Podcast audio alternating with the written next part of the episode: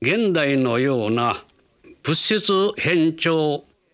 心不在の混迷なる社会において今一番求められているものは心の豊かさと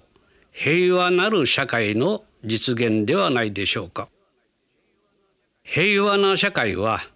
人間の感性によって得られますが人間完成を目指す宗教に仏教があります。御仏は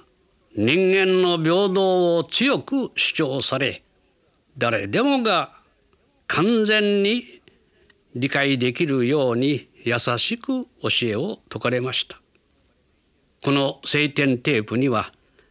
御仏の教えが分かりやすく語られており人々の生活と心の実際の場面に触れて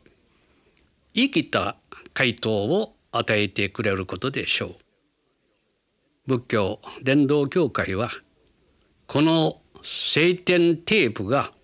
一つでも多くの家庭や職場に入り一人でも多くの人々の手に渡りそして全ての人々が等しく見教えの光に包まれて